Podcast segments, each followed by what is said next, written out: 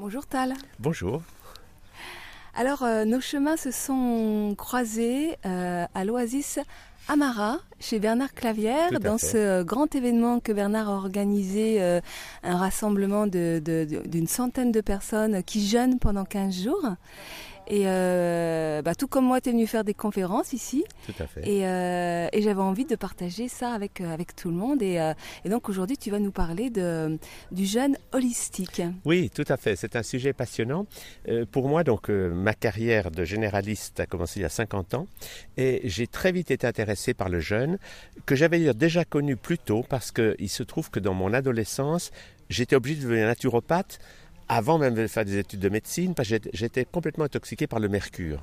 Que toute mon enfance, on bouchait mes caries avec du plomb, avec du mercure, et du coup, j'étais vraiment très fragile. Et du coup, j'ai déjà découvert vers 14-15 ans les vertus du jeûne pour euh, commencer à me dépolluer. Donc, euh, été très tôt mis en contact de, de l'immense valeur du jeûne.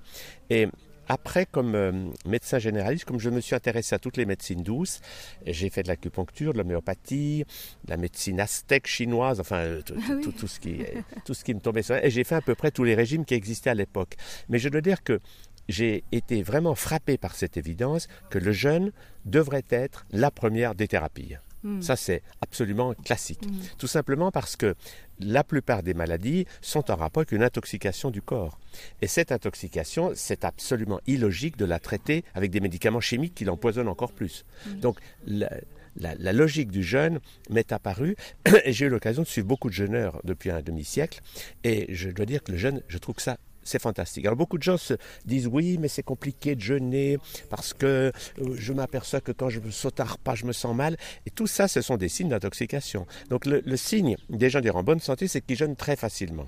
J'ai vu ça en voyant vivre des peuples naturels. Je suis allé voir une dizaine de ces peuples. Les gens ne sont pas du tout attachés à l'alimentation comme chez nous. Mm. Ils mangent de temps en temps, puis des fois pendant deux, trois jours, ils mangent plus. Mm. Et ils se sentent merveilleusement bien. Mm. Parce que le signe des gens qui ont besoin de jeûner, c'est justement qui ne supportent pas de sauter un repas. Hmm. Plus les gens sont intoxiqués, plus ils sont devenus des toxicomanes du sucre et des aliments, plus il faut qu'ils mangent tout le temps, quoi, en quelque hmm. sorte. Alors, l'idée de base, c'est que effectivement, quand quelqu'un est très intoxiqué, il faut préparer le jeûne. La hmm. notion des paliers est capitale. Si on passe du steak frites au jeûne, on se sent mal. Mais si. Juste parce que j'ai besoin vraiment de répéter ce que tu viens de dire, parce que je trouve ça c'est vraiment très très intéressant et fondamental, c'est plus je ne supporte pas de sauter un repas, plus je pense que le jeûne c'est pas pour moi, plus en fait notre corps aurait besoin de se désintoxiquer. C'est ça le paradoxe, c'est que en gros beaucoup de maladies chroniques, que ce soit des rhumatismes, toutes ces maladies de civilisation, l'hypertension, enfin quel que soit le nom des maladies, il y a une composante, parce qu'Hippocrate le disait il y a déjà 2500 mm. ans, c'est que les habitudes sont, de vie crée la maladie. Hmm. Donc la maladie, c'est un appel au changement. Ça veut dire que nous vivons d'une manière qui nous rend malade. Donc vouloir guérir sans changer ses habitudes est un non-sens. Hmm. On ne va pas guérir en rajoutant des habitudes d'intoxication, euh, des pilules de plus, en hmm. quelque sorte. Donc jeûner, c'est l'expérience clé que lorsque l'on donne au corps le temps pour se guérir, il va pouvoir se guérir. Il mm. sait faire ça. Mm. Mais il ne peut pas le faire quand il a, il a trop de travail euh, de digestion toute la journée. Mm, Les gens ne se rendent pas compte que entre 40 à 60% de leur énergie est utilisée pour digérer. Et alors, cette énergie, il y a une image qui fait rire, sourire les gens, c'est comme si j'ai une femme de ménage, si je lui demande de préparer le petit déjeuner, le repas de midi et le repas du soir et de faire la vaisselle en plus, eh bien, elle n'a pas le temps de faire le ménage de la maison. Et ça, c'est notre corps. L'énergie consacrée à la digestion fait que le corps n'a pas le temps de se dépolluer. Et alors, euh, quels que soient les symptômes, fondamentalement, la clé est simple, c'est qu'il va falloir diminuer notre prise d'aliments pour préparer le jeûne en faisant des paliers. Mm. D'abord, cesser les aliments trop riches, mm. diminuer le sucre, parce que le sucre, c'est devenu une drogue incroyable dans notre société. Il y en a partout. Même dans les aliments salés, mettre du sucre. Il y en a partout. Donc la plupart des gens sont toxicomanes du sucre.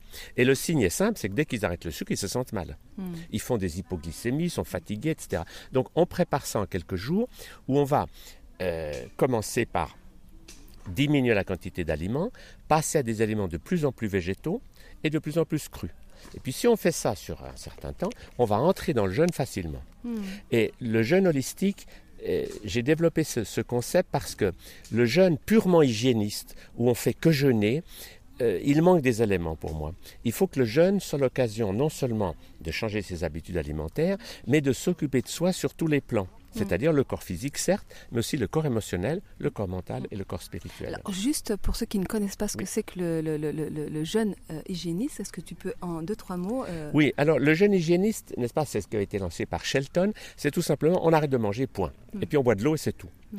Mais pour moi, il manque des éléments. Mm. Il manque des éléments que si on jeûne de cette manière, les gens sont souvent fatigués pendant le jeûne, ou ils n'ont pas beaucoup d'énergie, ils se sentent pas très bien. Moi, j'ai appris à jeûner comme ça, mais je me suis dit, est-ce qu'il serait possible de jeûner en étant en pleine forme?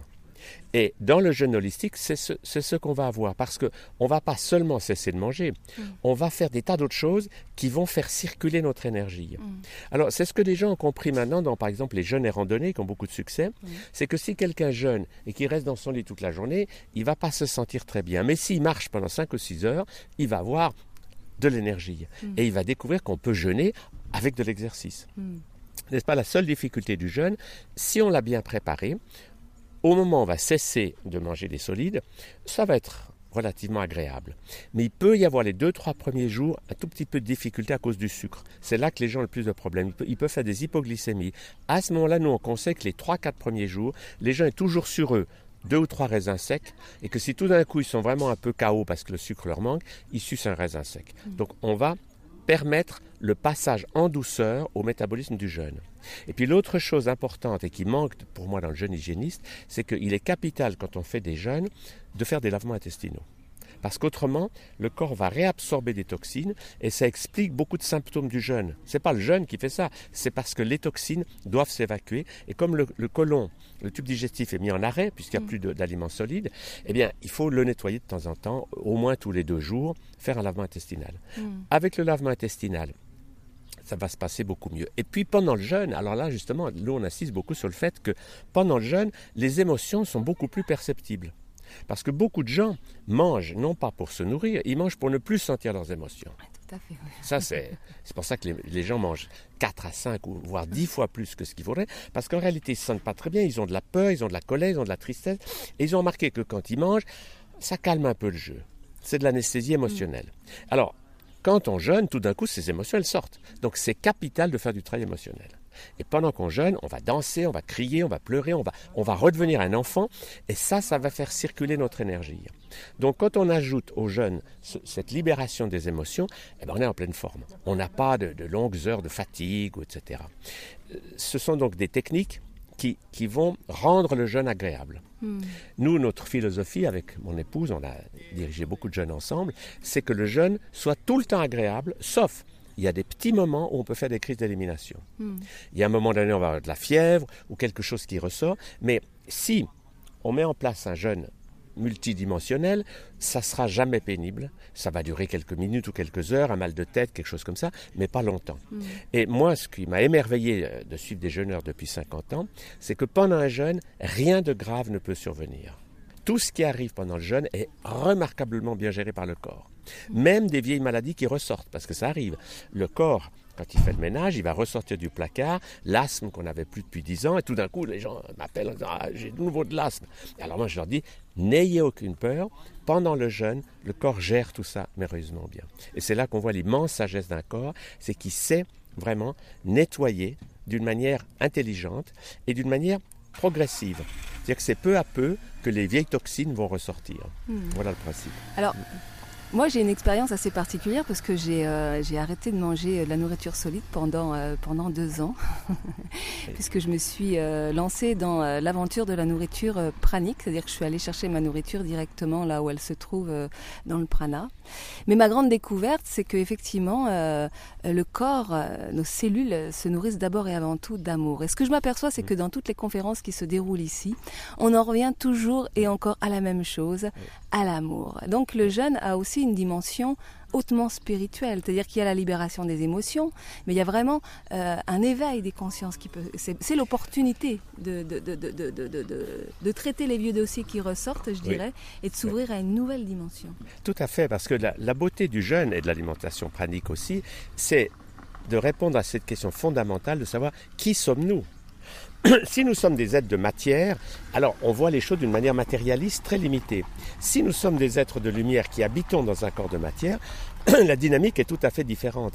Et moi, ce que je trouve passionnant dans le jeûne, d'ailleurs comme dans l'alimentation pranique, c'est d'avancer dans la prise de conscience que nous nous nourrissons de bien d'autres choses que d'aliments. Et dans le jeûne, on le voit, parce qu'après quelques jours de jeûne, on s'aperçoit qu'une fleur nous nourrit. On regarde une fleur, on dit mais j'avais jamais vu sa beauté. Donc on arrive à une dynamique où la nutrition n'est plus un phénomène de se remplir le ventre, mais d'être conscient des énergies qui nous entourent. Mmh. Et le jeûne nous rend beaucoup plus sensibles à tout cela, mmh. et c'est bien pour ça que tous les grands les grands spiritualistes, on peut dire Jésus, Bouddha et les autres, mmh. ils ont tous jeûné 40 jours. Parce que le jeûne de longue durée, qui peut être suivi d'ailleurs après l'alimentation pranique, mais c'est la prise de conscience que les aliments, en fait, nous croyons qu'ils nous donnent de l'énergie, mais la plupart du temps, ils nous en prennent. Parce qu'on en mange trop, ils nous prennent de l'énergie. Et quand on va dans cette direction, ou de jeûner, ou de se nourrir autrement, on s'aperçoit que on a de moins en moins besoin de quantité. On va de plus en plus vers la qualité. Mmh. Et la qualité, c'est d'apprécier que tout est amour, mais qu'il y a de l'amour pur, et puis il y a de l'amour, je dirais, perturbé. Mm. Un hamburger, pour moi, c'est de l'amour très malsain, dans le sens que il y, a, quand même de l'amour dedans, parce que suivant la, qualité des gens qui le font, eh ben, ça peut être mieux. Mais fondamentalement, beaucoup des aliments qui sont préparés n'ont pas pour but de s'occuper de nous, mais de nous rendre malades. Mm. Le drame d'aujourd'hui, c'est que l'agroalimentaire, c'est une, une science une culture quantitative et dont le but c'est que les gens soient malades pour qu'après ils consomment des médicaments. Mmh. C'est un monde à l'envers.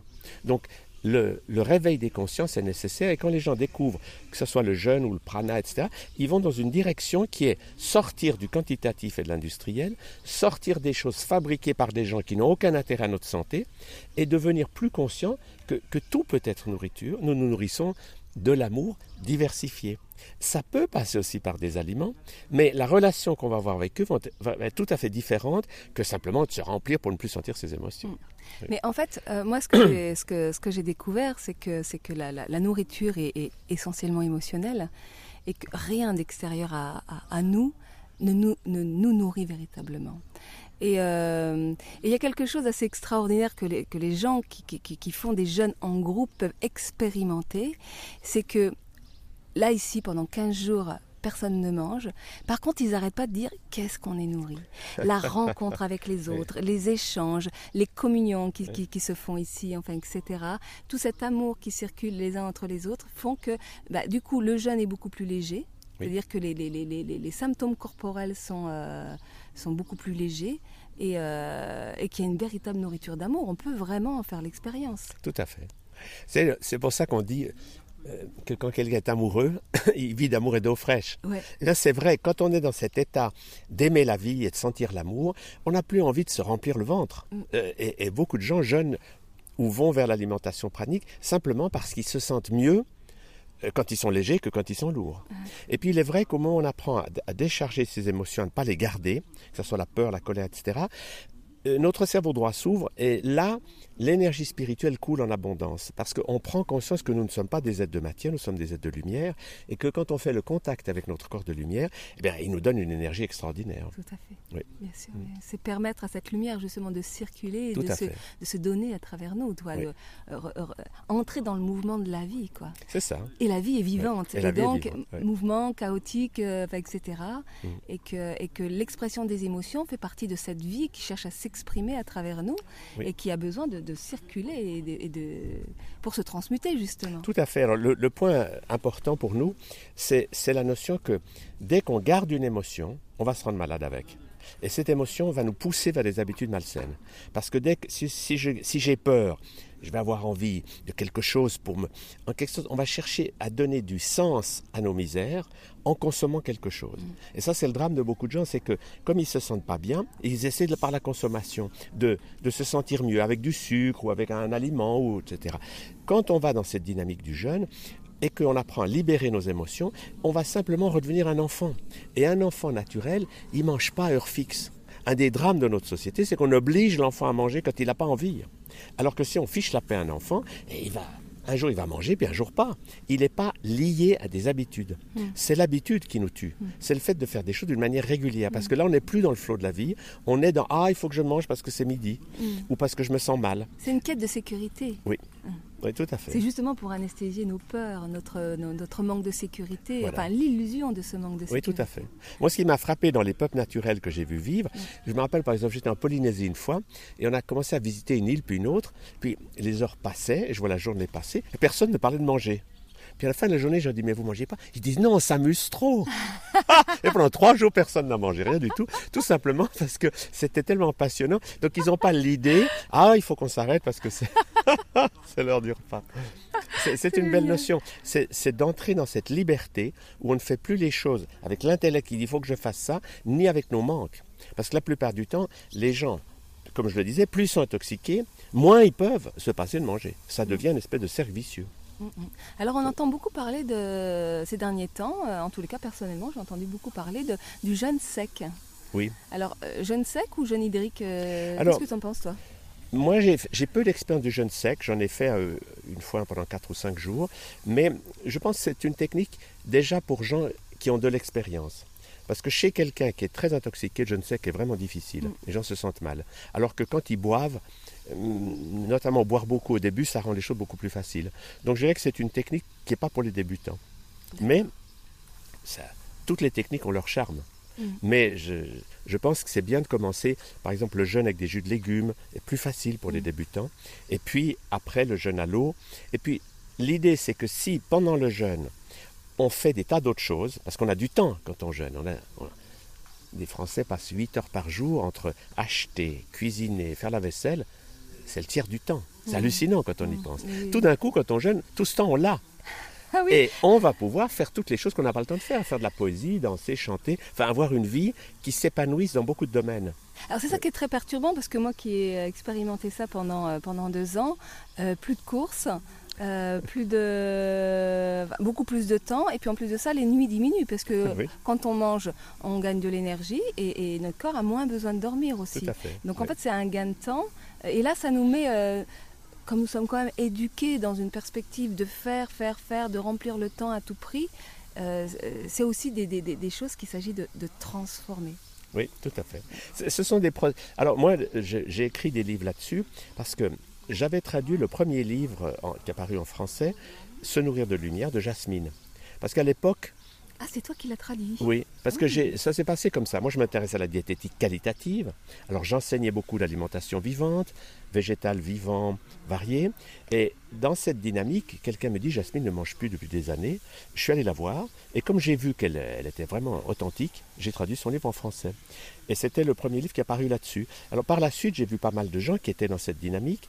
J'ai fait souvent des préfaces pour leurs livres. Et ce qui m'a intéressé, par exemple, de mon dernier livre qui s'appelle Respecter votre capital santé par l'alimentation consciente, c'est de montrer aux gens qu'il y a des étapes. C'est qu'il ne faut pas être dans des systèmes rigides où, par exemple, on oppose le jeûne à l'alimentation pranique. Euh, ces distinctions, ce qu'il faut, c'est donner aux gens des outils pour avancer vers plus de qualité, moins de quantité, et plus de conscience, et plus de joie de vivre finalement. Mm.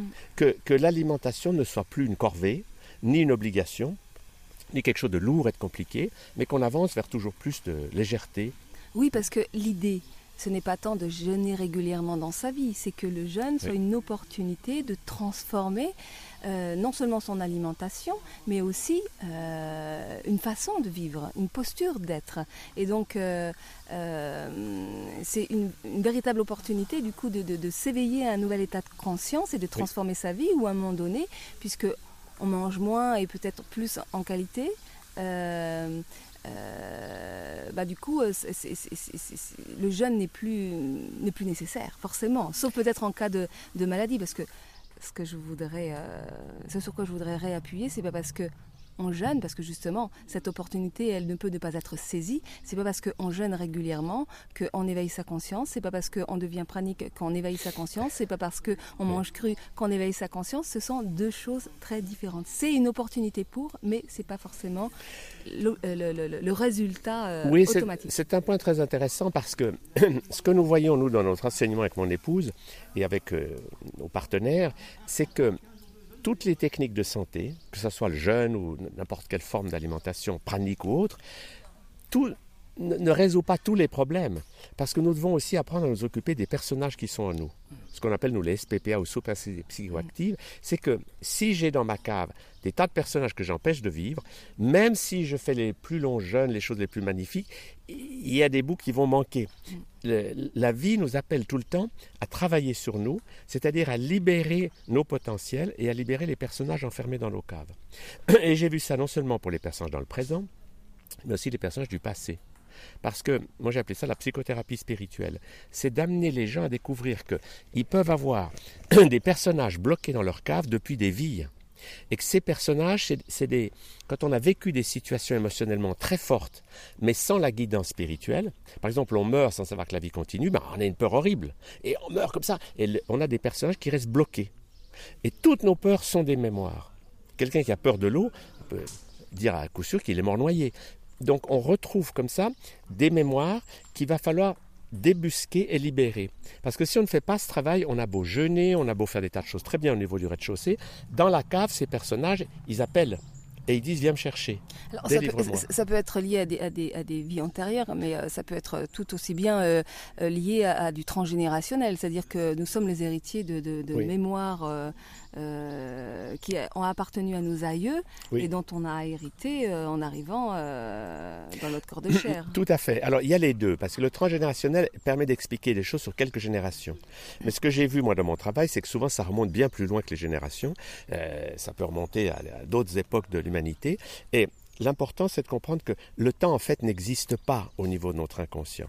que le traumatisme soit d'hier ou d'il y a 5000 ans, c'est la même chose. ce qu'il faut, c'est les outils pour libérer ces émotions. Mhm. Et ce que j'ai vu, c'est que si on remonte dans le passé, euh, en quelque sorte, on retrouve ces personnages et au moment où on les libère émotionnellement, donc on va leur apprendre à libérer leurs émotions, on les fait monter dans la lumière et la bonne nouvelle c'est qu'on récupère leur talent. Hmm. Et ça c'est, passionnant. oui, oui, oui, tout à fait, parce que c'est ça l'idée hein, de libérer euh, euh, les émotions. C'est ce que je dis tout le temps. Hein, nos émotions ne sont que des messagers de notre euh, corps, voire de notre être, notre être qui nous demandent de, d'épanouir en nous les ressources dont nous avons besoin pour justement transmuter ces émotions. Tout à fait. Alors le, but de tout ce travail, c'est de pouvoir être de moins en moins porteur de mémoire qu'on porte dans le sac à dos et qui sont lourdes, mais de les libérer pour être de plus en plus dans l'instant présent. Et ne plus avoir euh, de, des générations passées ni de mémoire plus lointaine des, charges qui ne sont pas lâchées. Mm. Et il y a une technique que j'ai trouvée aussi très intéressante dans le domaine du jeûne.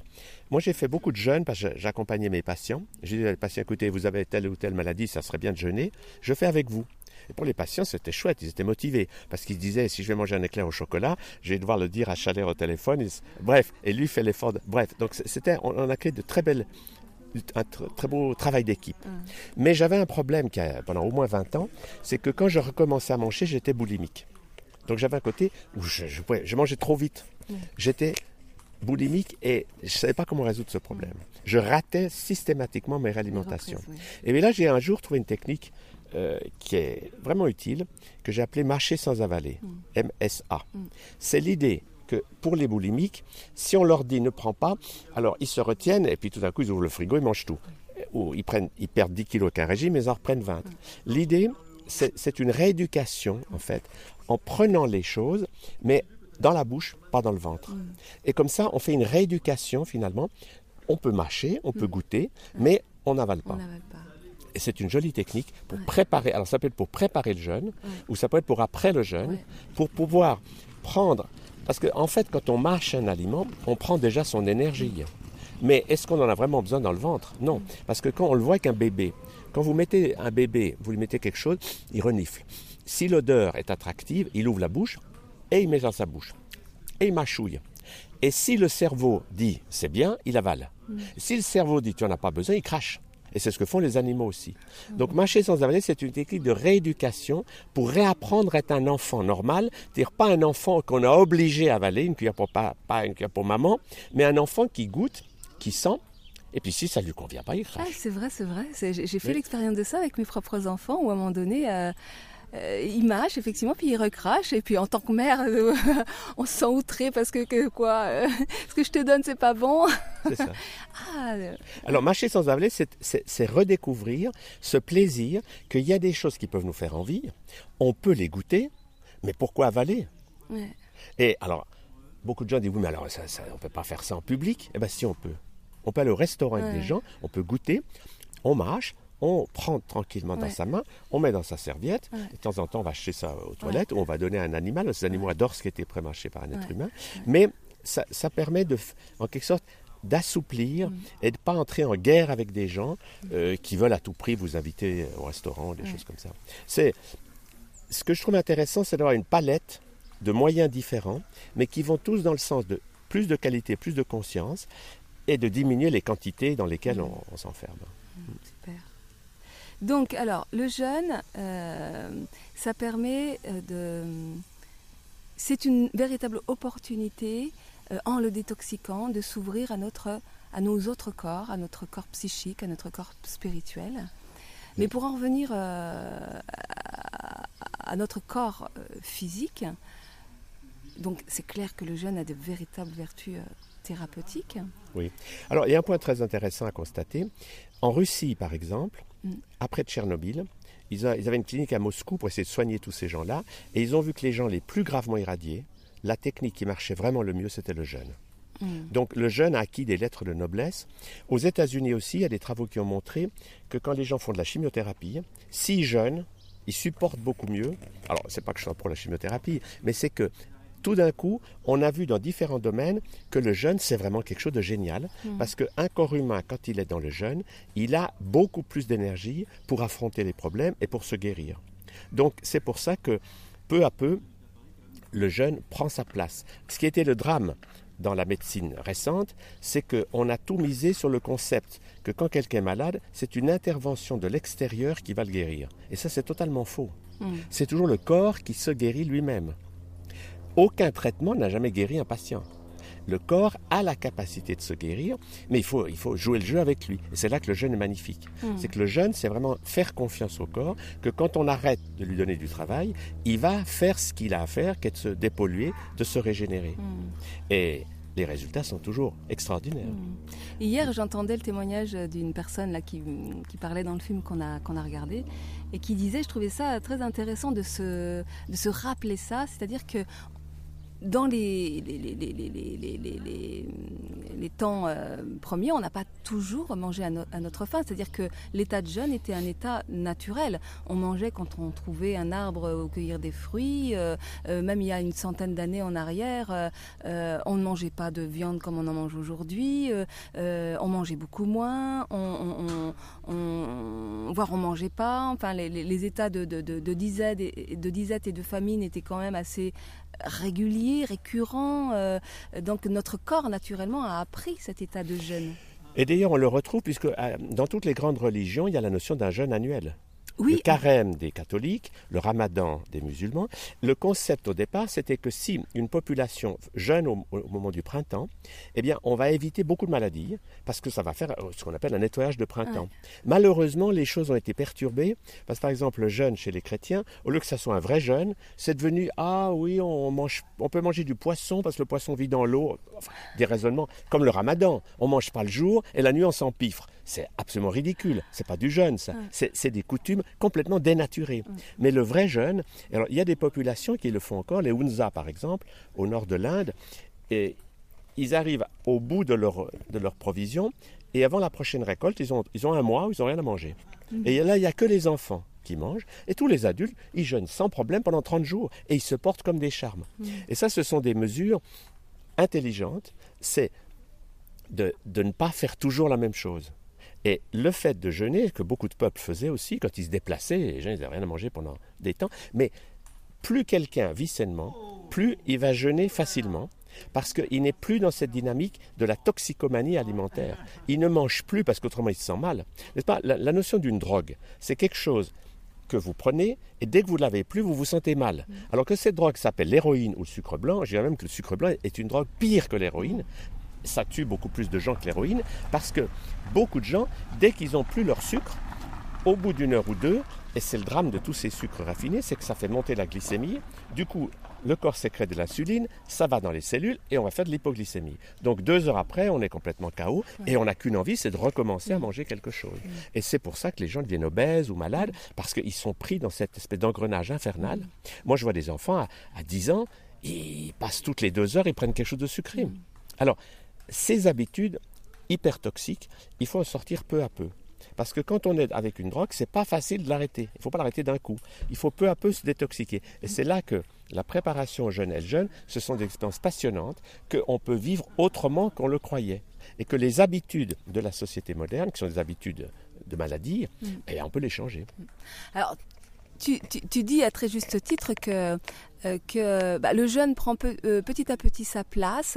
Euh, on voit beaucoup de choses au niveau international qui se passent. Il y a même des pays où le jeune est remboursé par la sécurité sociale. Pourquoi en France ça reste un sujet aussi tabou? Pourquoi on est toujours en résistance? Je dirais que c'est beaucoup lié aux habitudes. En France, la gastronomie, c'est quand même ah, quelque chose de très important. Et puis, et puis aussi, c'est de la bonne cuisine, les gens aiment bien ça. Et il y a beaucoup de convivialité qui est liée à ça. Alors, c'est là qu'on voit justement des rassemblements de jeunesse, c'est bien parce que les gens découvrent qu'ils peuvent être heureux ensemble sans manger. On n'est pas obligé, pour être heureux ensemble, de manger. Parce que le grand drame dans notre société, c'est que les bons moments, c'est à table. Et, quand les gens euh, sont ensemble, et, et ben, ils mangent. Qu'est-ce qu'il faut faire Il faut toujours faire quelque chose. Alors qu'on peut apprendre à faire autre chose. Ah il y a des peuples dans lesquels, quand on est ensemble, on danse. Nous, quand on va à Madagascar avec ma femme, on est toujours étonnés. Les gens là-bas, vous entrez dans, dans, une maison, il y a peu de livres, les gens lisent peu de livres, mais il y a toujours une radio. Et dès qu'il y a un tube qui passe, tout le monde se met à danser. Parce que pour eux, danser, c'est vivre. Mais du coup, dans ces, dans ces pays, les gens mangent quand même beaucoup moins que dans les pays occidentaux. Parce que, comme ils ont une vie active, n'est-ce pas, le drame de l'occidental, c'est que comme il n'a pas besoin de beaucoup bouger, il est au bureau, il est dans sa voiture, ben, il ne remarque pas qu'il n'a pas beaucoup d'énergie physique. Mais les peuples qui sont actifs, qui plantent le riz dans les rizières, par exemple, il faut le faire. Mm. Eh ben, ils ont besoin d'énergie. Et du coup, naturellement, ils ne prennent pas de petit déjeuner. Ils vont travailler et ils mangent que deux fois par jour. Et des quantités très faibles par rapport à un occidental. Parce que tout simplement, ils ont vu que pour leur énergie physique, ils ont plus d'énergie quand ils mangent peu que, s'ils mangent trop. Hmm. Les sportifs, c'est pareil. Aujourd'hui, beaucoup de sportifs qui font des sports d'endurance, comme du triathlon, du marathon, ils mangent que des graines germées. Hmm. Parce qu'ils ont vu qu'avec cet aliment, leur corps fonctionne beaucoup mieux qu'avec l'alimentation classique. Hmm. Alors, euh, euh, je profite de rebondir sur ce que tu dis euh, sur le fait de, de manger deux fois par jour. de plus en plus de personnes prennent ce rythme de manger un repas par jour. Oui. C'est l'idéal. En fait, faut commencer, si on est à 3, il faut supprimer le petit déjeuner, qui est une aberration, pour la raison simple que le corps élimine le matin. Entre 5h et 9h, 9-10h le matin, c'est l'heure où on élimine. Or, qu'est-ce qui se passe? Quand les gens sont intoxiqués, c'est l'heure où ils se réveillent, ils sont lourds, ils ont mal partout, parce qu'ils sont en pleine détoxification. Et ils ont remarqué que s'ils prennent un petit déjeuner, ça coupe l'élimination, donc ils croient que le petit déjeuner leur fait du bien. Mm. Mais ça leur fait du mal, en fait. Mm. Ça bloque leur élimination. L'idée, c'est le matin, ne boire que de l'eau, ou quelque chose, une tisane, quelque chose, juste pour aider le corps dans son travail, et puis bouger. Donc en fait, plus on est addict au petit déjeuner, plus il faut l'arrêter. c'est tout à fait ça. Et après, on s'aperçoit que au début, on va manger deux fois par jour, et avec un peu d'entraînement, on va manger plus qu'une fois par jour. C'est beaucoup plus naturel. Mmh. Et on va s'apercevoir qu'on se sent beaucoup mieux, que, en quelque sorte, moins on mange, mieux on se porte. C'est ça le concept. Et puis, moins on mange, plus on va être attentif aux autres formes de nourriture on va être nourri par la couleur, par la, lumière, par, enfin par toutes sortes d'énergies subtiles. Par les, sons, par, par, les odeurs, euh, par les relations humaines. On va être plus attentif à notre voisin, euh, aux gens qu'on croise dans la rue, euh, à nous-mêmes. Tout à fait. Alors il y a tout un art pour faire ça. Pour donner un exemple, moi j'avais un chalet en Haute-Savoie et dans une époque j'étais très pur. Et alors quand les paysans d'à côté m'offraient de l'agneau, je disais je ne bois pas d'alcool. Alors les gens trouvaient que j'étais franchement mal élevé. Parce que refuser leur, leur c'était être mal élevé. Alors, j'avais pas un très bon rapport avec eux. Puis un jour, une vieille psychologue m'a dit avec beaucoup d'humour, elle m'a dit, mais docteur Chalère, il faut jamais dire non. Quand les gens vous offrent quelque chose, vous dites oui parce que c'est ça d'être poli. J'ai dit oui, mais je veux pas boire. Elle m'a dit attendez, j'ai pas fini. Vous dites oui, vous allez trinquer, goûter, faire la gestuelle, et personne ne verra que vous ne buvez rien. Et quelques temps plus tard, les mêmes paysans ils ont dit Chalet, il tient bien l'alcool, il sort chez nous, il marche tout droit. parce que l'idée, c'est que justement, quand on jeûne ou quand on change ses habitudes, il ne faut pas l'imposer aux autres. Parce que si on entre dans un phénomène de guerre, on est en lutte avec tout le monde. Mais on peut très bien être sous. Par exemple, vous allez chez des amis, vous dites Ah ben j'ai déjà mangé, ou bien Bref, aujourd'hui je jeûne, donnez-moi juste un verre de quelque chose. Et quand on joue le jeu social, les gens supportent. Si on se met en position Moi je jeûne, alors vous, vous, devez manger, on crée une guerre inutile. Il faut respecter les gens dans leurs coutumes et pas vouloir imposer quelque chose. Tout à fait. Tout à fait. C'est ça, vivre en communion et puis euh, s'adapter à l'instant présent aussi. Tout à hein. fait. Et puis, être libre. Mm. Parce que là encore, si le jeûne devient quelque chose de rigide, mm. euh, alors bien sûr, pendant qu'on jeûne, c'est bien de ne pas faire 36 autres choses pour, pour, pouvoir avoir les bénéfices du jeûne. Mm. Mais le but, euh, c'est de pouvoir développer cette conscience, d'être dans l'instant présent et de ne plus faire des choses par le poids des anciennes habitudes. Parce que ce poids des vieilles habitudes, ça, ça nous tue. Notamment toutes les habitudes toxiques. Eh, eh bien, euh, super, euh, Tal. Merci, merci beaucoup. Euh, bah écoute, j'espère refaire des émissions avec toi, avec peut-être, comme j'ai dit à, à, Joanne, des ateliers à la clé, des ateliers en ligne, on verra. Volontiers. un petit mot pour la fin? Oui, je dirais, je conclurai sur la, cette grande règle de l'alimentation humaine qui pour moi est vraiment un fil conducteur. C'est la règle des trois V végétal, vivant, varié. Le V de végétal, c'est que le corps humain est fait pour manger des végétaux, ça c'est sûr, et pas des produits animaux. Toutes les études montrent que plus les gens mangent de produits animaux, plus ils sont malades. Le deuxième V de V de vivant, c'est qu'il faut avoir assez d'aliments crus parce que le cuit détruit les vitamines et les enzymes. Et puis le troisième V de varié, c'est l'éloge de la souplesse. C'est que quand les gens mangent assez d'aliments vivants, euh, eh ils peuvent très bien de temps en temps manger des choses pour le fun.